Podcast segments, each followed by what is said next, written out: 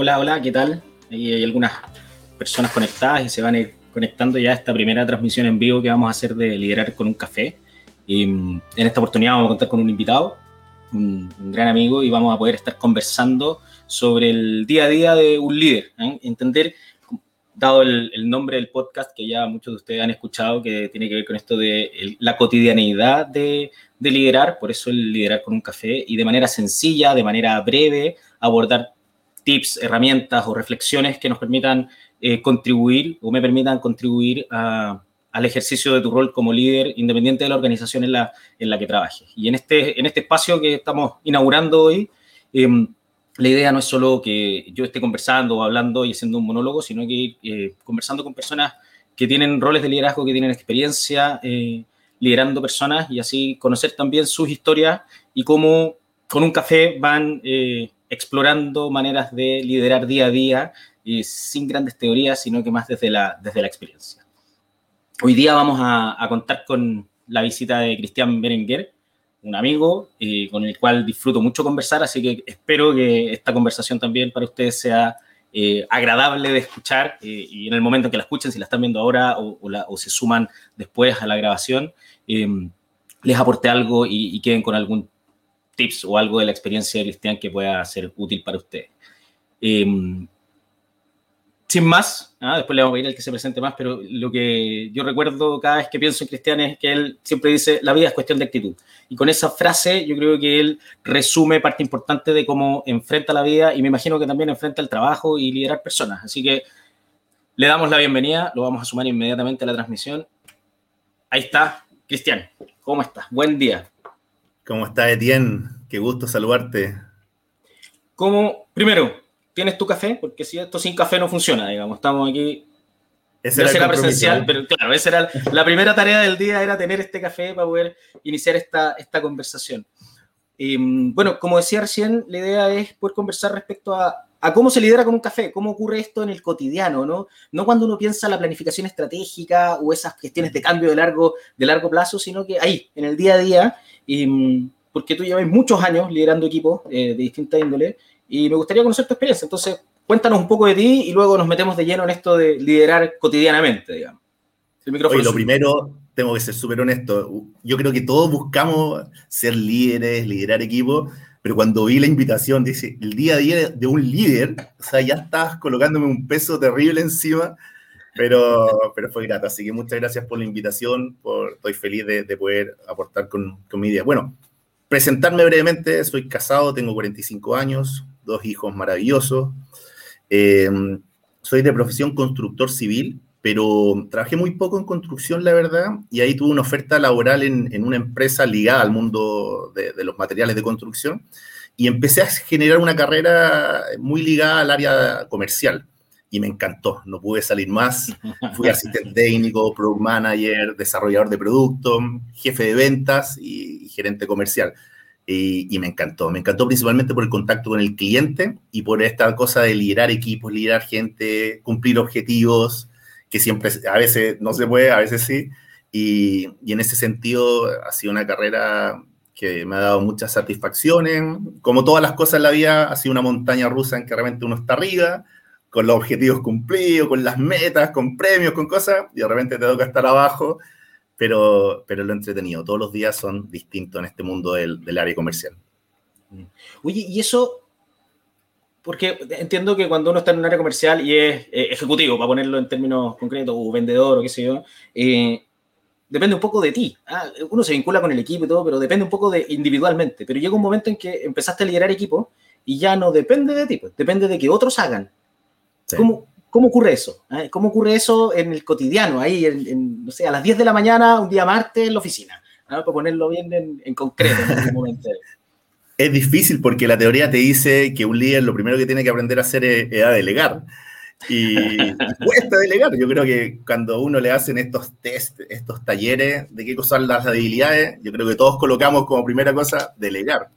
Entonces, es muy difícil, la verdad, eh, pero yo creo que la clave es encontrar las fortalezas de tu gente. Las debilidades uno las detecta muy rápidamente, pero las fortalezas como que uno realmente no las destaca tanto o, no. No, yo, yo gasto tiempo buscando esas fortalezas y potencio esa fortaleza. Eso es lo que yo más hago con, con la gente de mi equipo. Y en sus debilidades los acompaño más. O sea, si, si, él tiene problemas, por ejemplo, es una persona que, que lo recibe muy bien en un lugar, que tiene eh, buena llegada, que conoce a, todo a todas las personas, pero le cuesta cerrar, bueno, ya sé, él es una, una, persona que abre muy bien las puertas, pero para los cierres de negocio lo tengo que acompañar y lo acompaño durante un tiempo. Entonces, yo creo que esa es la manera, y, y cuando uno acompaña, finalmente estás implementando tu, tu, sello en otra persona, y esa otra persona te observa, ve cómo hablas, ve, ve, ve cómo cierra, y, y, en eso a mí me dio, creo yo, bien. ¿Y cómo te das cuenta de la fortaleza de alguien? ¿Qué, qué miras en esa persona? Hay, hay, que estar atento a qué. Mira, yo tuve un gran maestro, que lo voy a mencionar porque se lo merece, José Luis eh, gerente comercial de, de, una empresa donde yo trabajé harto tiempo. Y él tenía una estrategia que la conocí un tiempo después. Y él era mucho de, de, de generar eh, actividades extra programáticas Okay. Y en esas actividades es donde tú conoces a la gente. Porque cuando tú organizas, por ejemplo, un, un asado y, y, llega toda tu gente, tu equipo, y, y, empiezas a ordenar las cosas, bueno, ahí tú te empiezas a dar cuenta quién es la persona que se siente y que quiere que lo atienden, que, que o, o, la gente que al final cuando termina esta, esta cosa te ayuda a llevar los platos a la, a, a la cocina. Ahí tú empiezas a conocer eh, ciertas cosas humanas de la persona. Y eso siempre se extrapola al, al, área, al área de venta. Para mí, por lo menos, está muy, muy ligado. Verlos, Entonces, verlos en vivo, verlos en cotidiano, verlos en, exacto. en el asado, así para ponerlo bien en concreto. Digamos. Lo que pasa es que, claro, uno tiene un equipo de venta, pero primero son personas. Entonces, si tú tienes una persona que a lo mejor no es empática, esa persona no va a ser empática en su vida normal y tampoco va a ser empática en su vida laboral. Nadie, ninguno nos podemos transformar tanto como para ser una cosa en un lado y ser otra en, en otra. Entonces, eh, ahí yo creo que es donde detecto más, eh, de repente invitarlos a un, a un, desayuno, o de repente eh, vamos a almorzar todos juntos. Ahí uno los conoce de otra, en otra faceta y ahí uno detecta ciertas cosas que después, bueno, acompañándolo. Yo creo que la clave es acompañar. Oye, voy a ir a eh, ver un cliente. Ok, te acompaño. Y lo dejas, lo escuchas. Y yo que he estado en hartas empresas, estoy en un proyecto hoy día que llevo cerca de 10 meses, mis primeros meses fue acompañar. Y en el acompañar, como no tenía mucha idea del rubro, tenía que dejar. Y dejar significa escuchar hablar, ver cómo se expresa y después cuando uno ya tiene un manejo mayor del tema, uno empieza a corregir sutilmente, porque yo creo que a, a nadie nos gusta que nos digan, oye, estás haciendo esto mal sino que uno sutilmente, oye, ¿por qué no hacemos esto de esta manera? Yo creo que entramos mejor, a mí me está yendo bien con esta estrategia, entonces utilicémosla en tus clientes, cosas como ese tipo. Oye, y, el manejo de la frustración, pensemos de nuevo en un equipo comercial, ¿eh? cerrando, acerquémonos al 27 del mes, y que no estamos llegando, ¿cómo, ¿cómo se juega eso también de nuevo en el cotidiano? Mira, yo creo que la, como todas orden de cosas, la frustración yo la manejo con, con, la felicidad absoluta. Yo cuando gano un negocio lo celebro, pero al máximo, porque sé después que va a haber un negocio que no vamos a cerrar. Entonces, esto, esos dos polos hay que trabajarlos muy bien, pero sabiendo que la, el, el, no cierra un negocio, no, no, uno no se puede caer. No, uh -huh. yo creo que cuando estamos a 27 del mes y no vamos a lograr la meta, y sabes, ya sabes, porque muchas veces uno sabe que no la vas a lograr por un tema de tiempo, porque la fabricación dura cinco días y te quedan tres días para cerrar el mes, entonces no hay posibilidad de facturar. Eh, yo creo que la estrategia inmediatamente es focalizarte en recuperar ese delta para el otro mes para poder justificarlo. O sea, uno, yo no analizo. Obviamente pasar al mes siguiente, digamos. Sí, porque yo no analizo el mes a mes. El, el, el, el mes a mes es una. Tú al inicio del mes tienes que efectivamente proyectarte para lograr el objetivo, pero el análisis de un, de un mes te sirve, pero la verdad yo, yo analizo el Q, el Q1, el Q2, Q3 y Q4. o sea, eso, eso a nivel de, eso a nivel de tu cargo, digamos, de, como gerente comercial, sí, claro. pero, pero, un ejecutivo sí. funciona al mes, ¿no? ¿O también funciona por los Q en tu caso? No, no, funciona al mes en, en lo suyo, porque finalmente Perfecto, sí. eh, ellos, ellos, trabajan con comisiones, entonces lógicamente uh -huh. tienen que ver lo, lo, suyo, pero mi análisis hacia ellos y, y, y, esta corrección que tenemos que ir haciendo de la hoja de ruta para lograr el objetivo, eh, la hacemos de manera trimestral. Lo hacen trimestral, perfecto. Sí. ¿Y, la, y, y, cómo, porque me decía, mira, acompañarlos, vincularnos, etcétera, ¿cómo acompañas esa frustración en, en otros? Porque claro, tú lo dices, mira, yo lo vivo y, y me manejo ya después de tantos años, lo, lo, administro, y vivo el Q, no vivo el mes, que también es una manera más, más fácil de, de, de administrarlo, me imagino. pero, pero hay ejecutivos más junior que, o, vendedores más junior que, que se frustran. Pues, y el 25 del mes, que saben que no van a llegar, ¿cómo acompañas eso? Mira, yo tuve la suerte, la gracia de hacer deporte desde muy chico, muy chico, y, deportes tanto individuales como, como grupales. Y, jugué voleibol mucho tiempo. Y el voleibol son muchos puntos en donde de repente hace un punto y lo celebras con todo, y después te hacen un punto y es como ya, y te das ánimo igual y te golpea la mano. Entonces, yo con mi gente lo que hago es lo siguiente, los, triunfos los celebramos masivamente, con todo, y ojalá que todos se enteren eh, en, la empresa. Y, la frustración, bueno, la, converso más de manera privada. Lógicamente, de repente hay que, hay que llamar y esto no lo estamos haciendo bien, corrijamos esto. Y, finalmente yo, yo, tengo esa actitud de, pero vamos, vamos, vamos, vamos, siempre para adelante. O sea, eh, el pasado ya, ya está y lo que hay que hacer es corregir. Claro, me ha pasado que de repente por mucho querer corregir, corregir, corregir, tengo gente que la verdad no, no funciona y bueno, y tengo que tomar decisiones. Finalmente eh, nos pasa a todos. Pero yo la verdad creo y tengo la, la, suerte de, de, haber tenido que estar muy pocas veces en esa situación, porque siempre he podido corregir esto. Pero claro, eh, eso es involucrarse, la verdad, porque si tú detectas un punto débil en una persona, y se la dice, pero no haces nada para apoyarlo, lo más probable es que esa persona siga con ese punto débil porque es su esencia. Pero si lo acompaña... Lo que sabe hacer. Claro, entonces mm. eso es lo que yo intento hacer. Oye, y cambiamos un poco el, foco de la conversación. Piensa en una semana tuya. ¿Hay algún rito, práctica, algo que, una rutina, digamos, que vinculada al liderazgo, porque yo sé que tú hacías todo deporte y temprano en la mañana y todo, pero pensando en, liderar, eh, que que sea sagrada, por decirlo así, o sea, que la semana como que no termina bien si no ocurrieron una, dos o tres cositas de cara a, los equipos o de cara a la gestión como líder. Oye, pero una, una acotación anterior, el deporte es muy importante para el liderazgo, para tener una mente, una mente despejada bien. Y, sobre todo, y sobre todo en la mañana. Oye, mira, no, no, yo creo que varios, uno puede, hay varios ritos como teóricos, pero la verdad de repente cuesta mucho en el día a día, la operatividad del día a día te mata eh, a mí las reuniones, no soy mucho de, reuniones, la, verdad, porque estuve en una empresa donde eran reuniones, reuniones, reuniones, y la verdad, cuando tú dices, ya, ahora tengo que eh, eh, operar esto, o sea, hacer lo que hablamos en la reunión, no te, no te queda tiempo. Entonces yo ya me aburrí de eso. No, los ritos son juntarse una vez a la semana, ojalá el día lunes con, con tu gente. previo a eso, yo siempre trato de trabajar con un, con un coordinador de ventas que, es la persona con la cual manejamos un CRM, vemos cifras, vemos análisis. Para mí el CRM es clave, es fundamental, sea una tabla Excel o sea un software, como tú lo quieras, pero tener claridad de tus, de tus oportunidades te permite visualizar. Es, yo, yo, que manejo moto es el roadbook de, de, de, la competencia, es lo que te dice, partes en un punto A y quieres llegar a un punto final y es la hoja de ruta. Entonces el CRM es fundamental. Entonces, bueno, una, una revisión previa y después dar los lineamientos. Pero mm, en el rubro donde estoy hoy día, principalmente, eh, tenemos que estar en terreno, tenemos que estar buscando negocios, tenemos que estar atendiendo clientes, que es lo que yo más disfruto.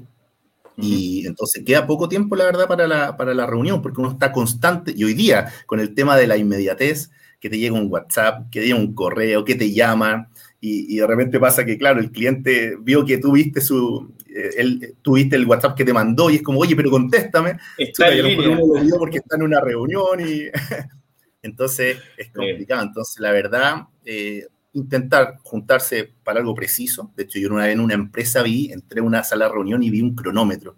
Y dije, ¿qué será esto? Y bueno, me dijo, no, Cristian, lo que pasa es que aquí tenemos reuniones de 45 minutos y se pone un cronómetro 45 eh, en, un temporizador. Un reloj, de arena. Cuando, termina, la reunión tiene que terminar. O sea, no, entonces era fantástico. Entonces yo, yo, intento implementar, no el cronómetro, pero sí cosas muy puntuales porque tenemos que estar ejecutando por lo general.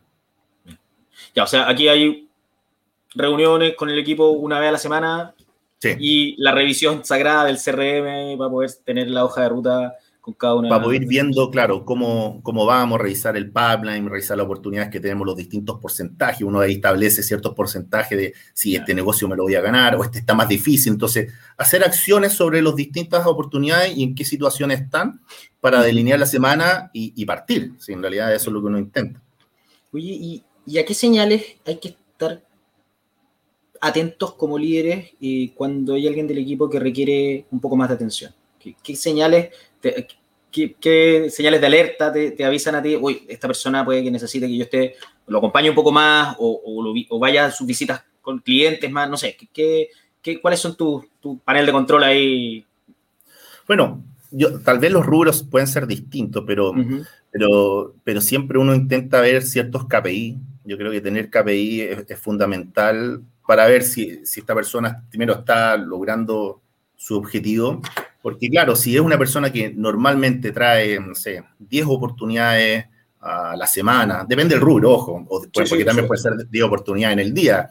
Bueno, pero definir KPI son, es fundamental para ver o no, esta persona sigue su ritmo y está bien, porque de repente, claro, si, si él está acostumbrado a 10 oportunidades al día y de repente llegan con 3, chuta, tú dices, ¿qué está pasando acá? Después, al otro día, nuevamente son 10 y llega con 4. Entonces ahí, efectivamente, tú tienes, por eso la revisión del CRM es fundamental como para decir, algo está pasando acá, necesito un apoyo, y ahí puede ser por miles de factores y eso es lo que uno tiene que ya, pero el CRM no, solo te permite una vista de cliente en cuanto al pipeline y cómo están las oportunidades y todo, sino que también a cómo están gestionando las personas que venden de ti y ver si alguien necesita más apoyo, dado que está acostumbrado, como dices tú, a 10 o a... Siempre y cuando... Que sean, ¿Mm? Claro, siempre y cuando tú definas KPI. O sea, porque si tú, por mucho que el CRM te pueden estar llenando de oportunidades, pero si tú no definiste cuál es tu, tu KPI, difícilmente... ¿Ah? Claro. ¿Cuál es, lo que esperas, digamos? Exacto, difícilmente va a poder tener una medición de si lo está haciendo bien o mal. Entonces, tienen, que estar conectados.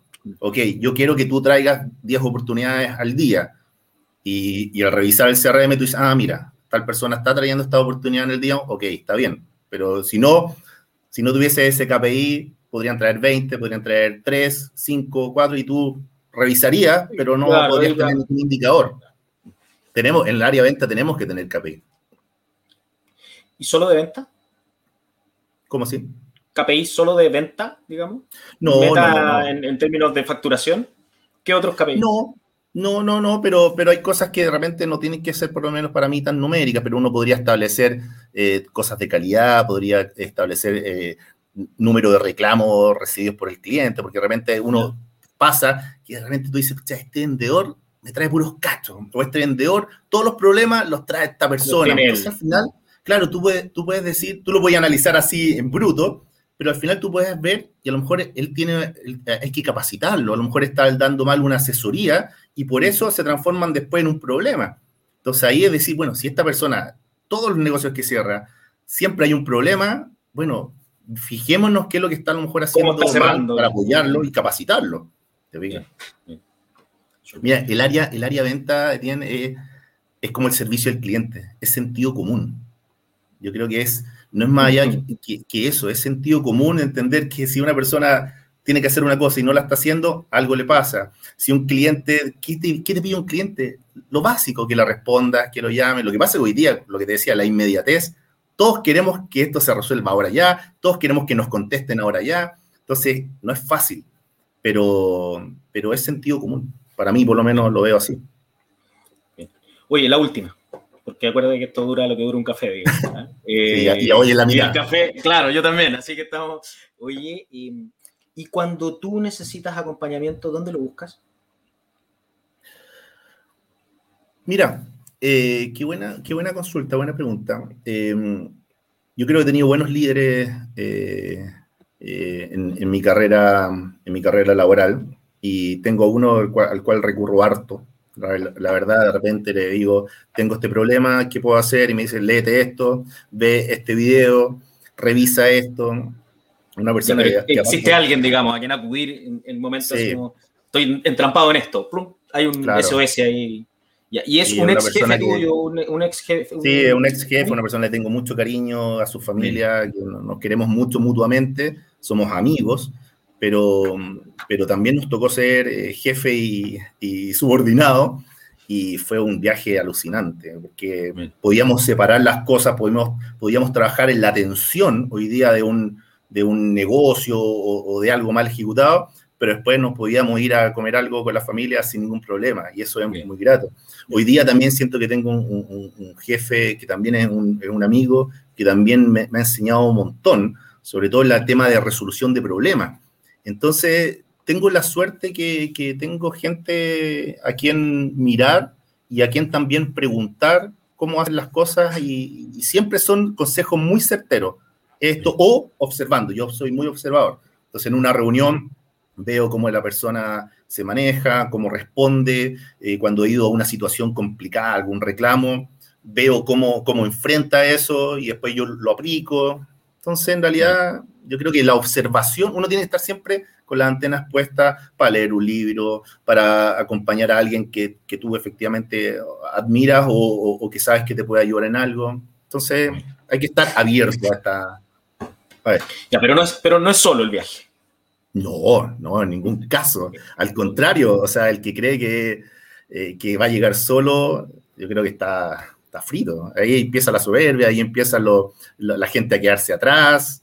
No, al contrario, uno siempre tiene que ir liderando, pero a la vez mirando a líderes porque eh, imagínate el año pasado, el año pasado fue un año en que la resiliencia fue la clave. O sea, hoy día los líderes que no somos resilientes o que no, no logramos adaptarnos a, situaciones, yo creo que estamos fritos. Realmente eh, es, es importante. Y la resiliencia significa, de alguna manera, conocer tus fortalezas, pero también conocer tus debilidades, trabajar sobre ello y saber ¿sabes qué? Yo no soy bueno en esto, o me capacito o pido ayuda, que cuesta mucho. A mí yo soy, debo ser honesto, a mí me cuesta mucho pedir ayuda, pero, pero la necesito, por supuesto.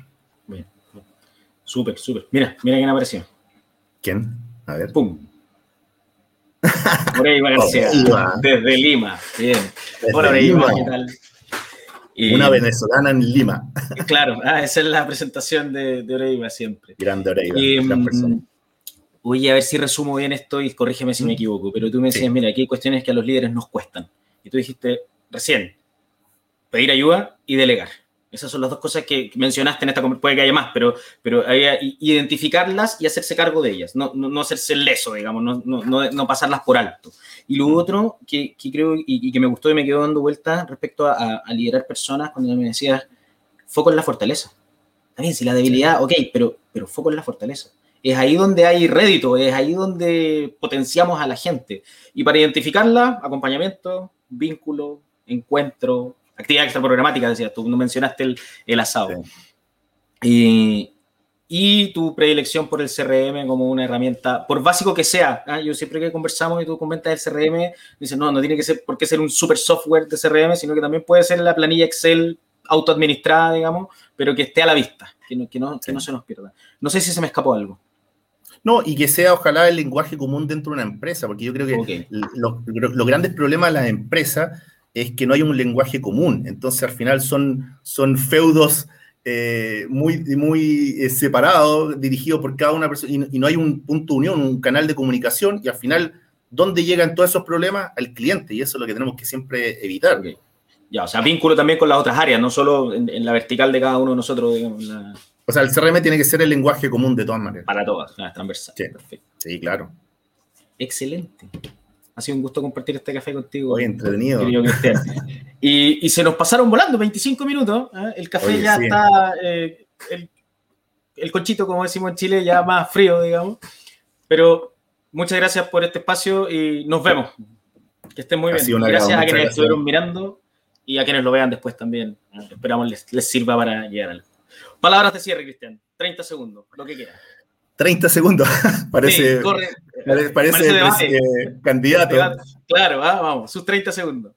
No, yo creo dos cosas fundamentales como, como líder. Aprender a escuchar, ojalá hablar al final siempre, porque hablar al final significa que, que observaste, que escuchaste la opinión de todos.